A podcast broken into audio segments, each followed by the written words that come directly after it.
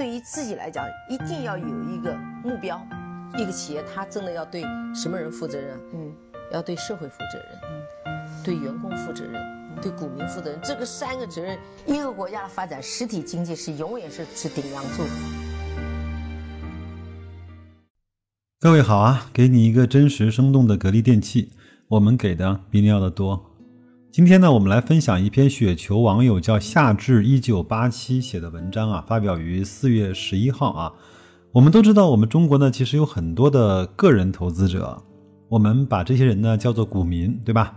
我们有没有想过，股民之间到底是什么关系？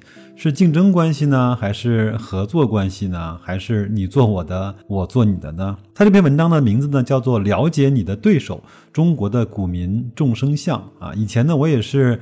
呃，零零散散的、支离破碎的看了很多我们中国投资者的一些情况。那他呢是做了一个相对还算是比较全面和细致的总结和梳理。那我们就一块儿来看一看这个有趣的话题啊。那下面是正文。我们到这个市场上赚钱，赚的主要是两种钱，一种是公司业绩增长的钱，一种是交易的钱。前一种是增量，公司经营产生利润，整个市场的钱越来越多。长期以来，对每个股民都有好处，皆大欢喜。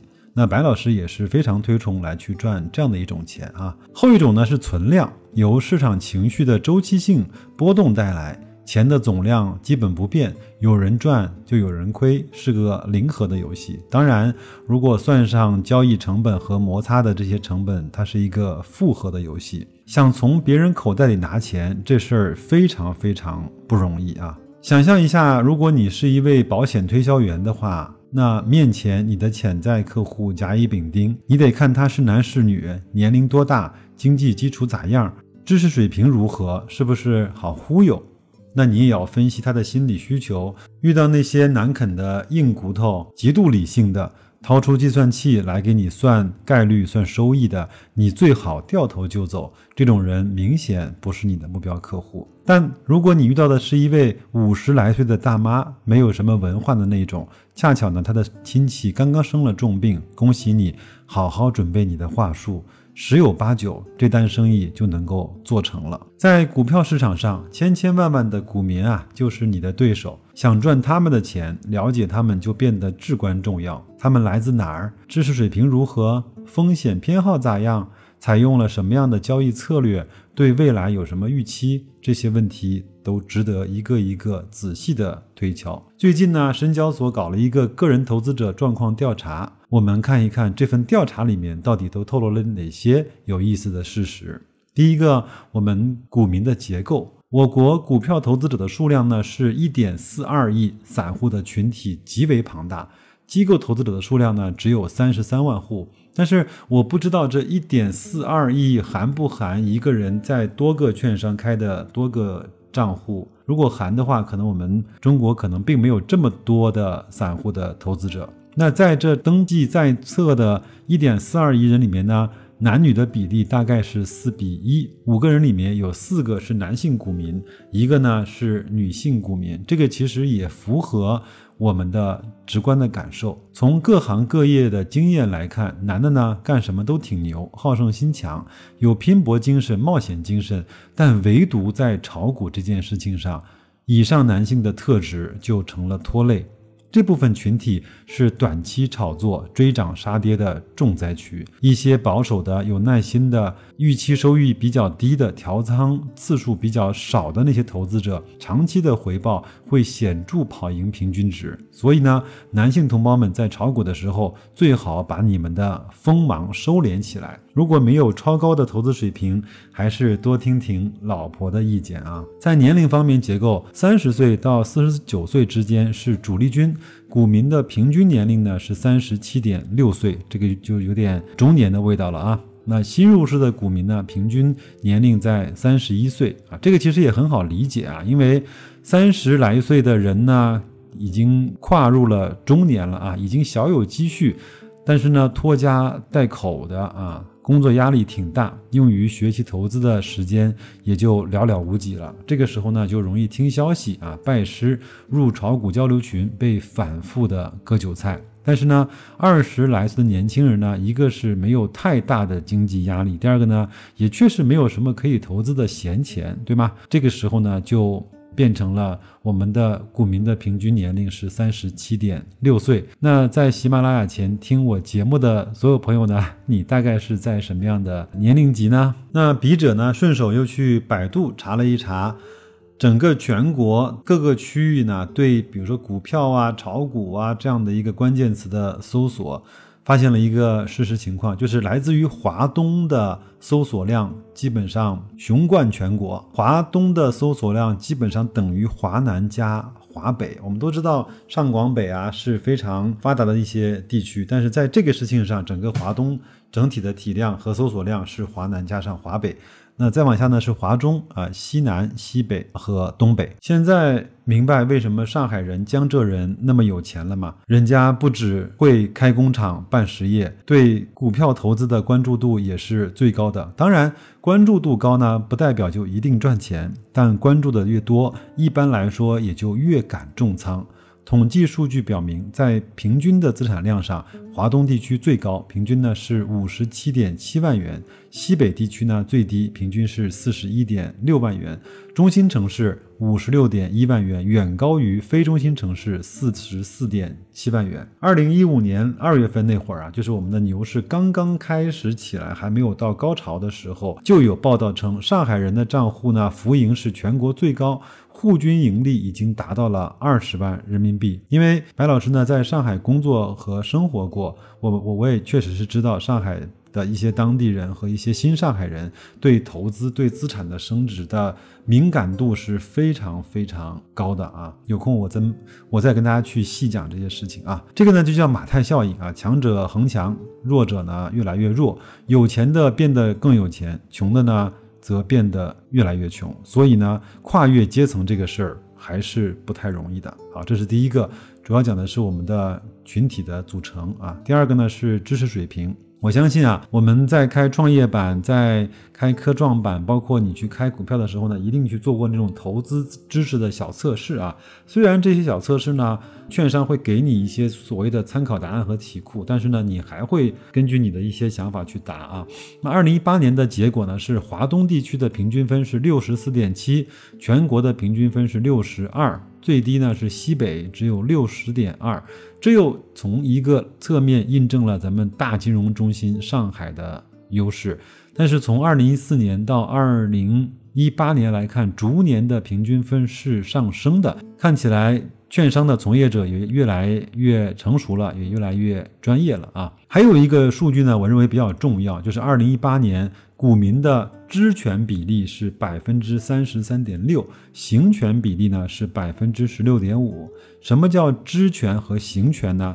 那我们讲一个跟格力相关的经典案例啊，就是格力呢当年计划用一百三十亿的增发来买银龙，那如果你是小股东，你知道你有投票反对的权利，这就叫知权。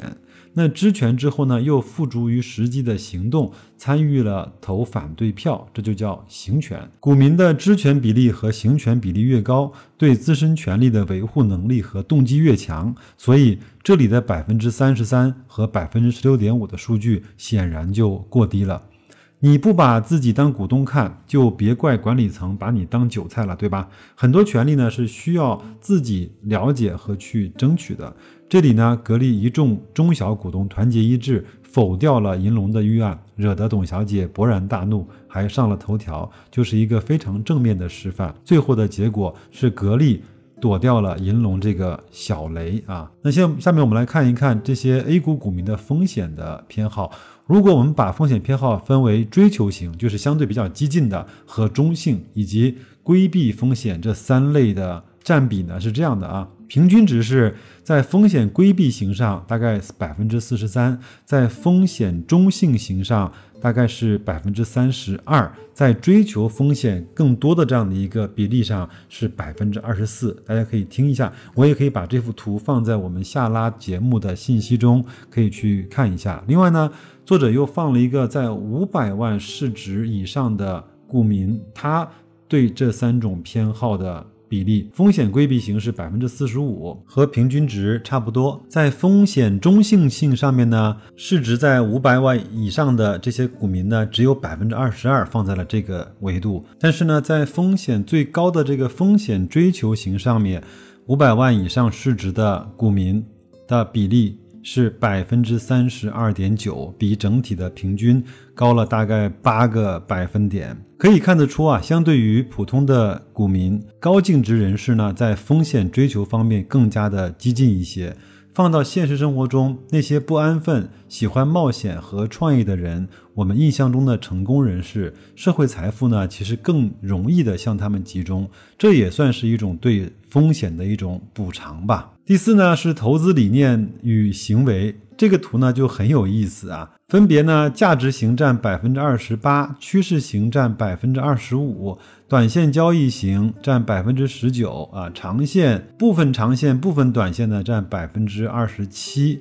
那作者呢是说，价值投资者占比百分之二十八，有那么多吗？就是很多人认为自己是价值投资型，那很可能是被套了之后无奈的选择。笔者表示怀疑，在实践中啊，我接触到的价值投资者连百分之十都不到，可能是因为大家内心希望自己是价值型，结果实际操作的时候呢，又去当股神了，跑偏了。炒题材和热门股去了，不然也不会一赚二平七亏的说法啊。那至少应该有三赚才对呀。从交易的频率来看呢，很多人其实是参与了短线的炒作的。一个季度交易上交易一次的人呢，只占百分之二十一点七；一个月交易一两次的人呢，占百分之三十一点九；一周交易若干次的人占占百分之四十六点四零；一个季度呢交易一次只有百分之二十一。如果标准严格一点的话，真正称得上长线投资持股一年以上的，那估计不会超过百分之五了。那一周交易若干次的短线高手占比百分之四十六点四，难怪券商们经常赚得盆满钵满，每个月都会给股民开免费的策略会。我相信在未来的三五年之内，这样的状况呢，应该不会得到根本性的转变。所以呢，我们在股市低迷的时候，用 PB 来去衡量券商去买入到一些头部的券商，或者是券商的 ETF，依然是一个应对牛市的一个非常好的一个办法啊。我这个呢，还是非常深信不疑的，因为我知道人性的转变是非常非常。慢的啊，我们如果按照一周呢交易三次来计算，一次交易的总仓位百分之三十，相当于一周呢全部换手一次，一年的换手率保守一点算三十次吧，每次的佣金。和印花税算千分之一点五，那么这么一年下来，光交易成本就占了你总持有量的百分之五，这还没有算上追涨杀跌被上下割韭菜的亏损。我的个妈呀，这个炒法的话，你不亏谁亏呢？一个有趣的数据是，投资年龄越长，持股的时间就越长，越倾向于长线的价值投资。投资者年龄和持股之间明显成正相关的关系。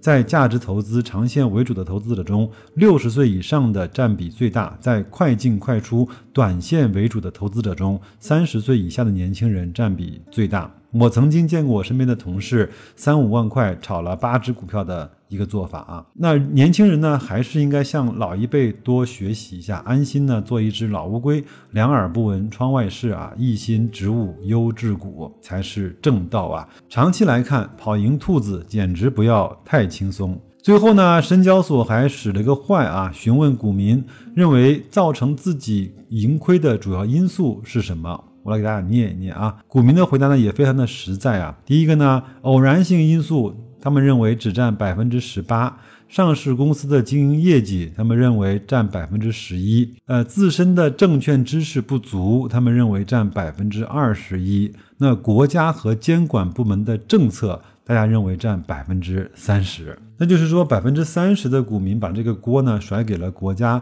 和监管部门了，怪不得呢。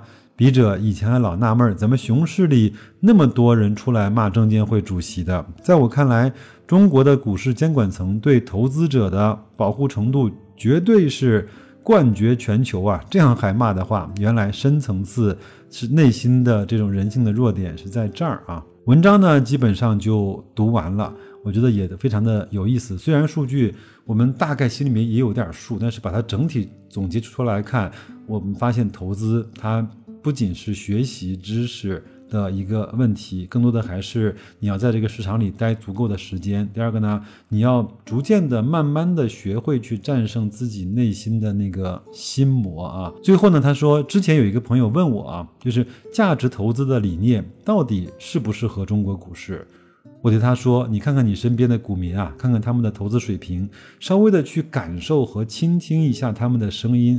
看看他们在炒哪些股，多参加几次券商搞的交流会，感受一下那种氛围。感受它不是让你融入它，而是要时刻保持清醒，和这些亏钱的大多数保持距离，要做他们的对手盘。关键的时候呢，要有逆势而动的勇气。这个心理素质还真的不是三两天就能够修炼得成的。我国的股市呢，仍然是一个散户为主的市场。非理性的追涨杀跌比比皆是，要我看呢，这里就是价值投资者的天堂，捡便宜货的机会非常多，高位出货的机会也非常多。巴菲特如果生在中国，他一定不会像可口可乐一样等了五十年才能够换来一个非常漂亮的买入机会。你想想看，我们上一次茅台在两百块左右，只有八倍 PE 的时候，也不过就在短短的五六年前，对吗？我们的。五粮液在四十来块钱的时候，也不过就是在二零一八年的年底的时候，三倍的涨幅，一年时间就让你抓到了。只要你对那个市场感兴趣，只要你对那个市场有了解，只要你对人性和对自己的劣根性有所感受和了解，在中国的市场上，你是一个价投的天堂。我们是一个做投资非常非常好的这样的一个平台。好吗？那我们看了芸芸众生相之后，还是要去内观啊，还是要去照照镜子，看看自己有没有这些大数据反映的那些不好的习惯，争取的去改善它，好吗？在未来的越来越长的投资生涯中，换来一个非常好的投资的回报。那就这样，祝各位投资愉快，再见。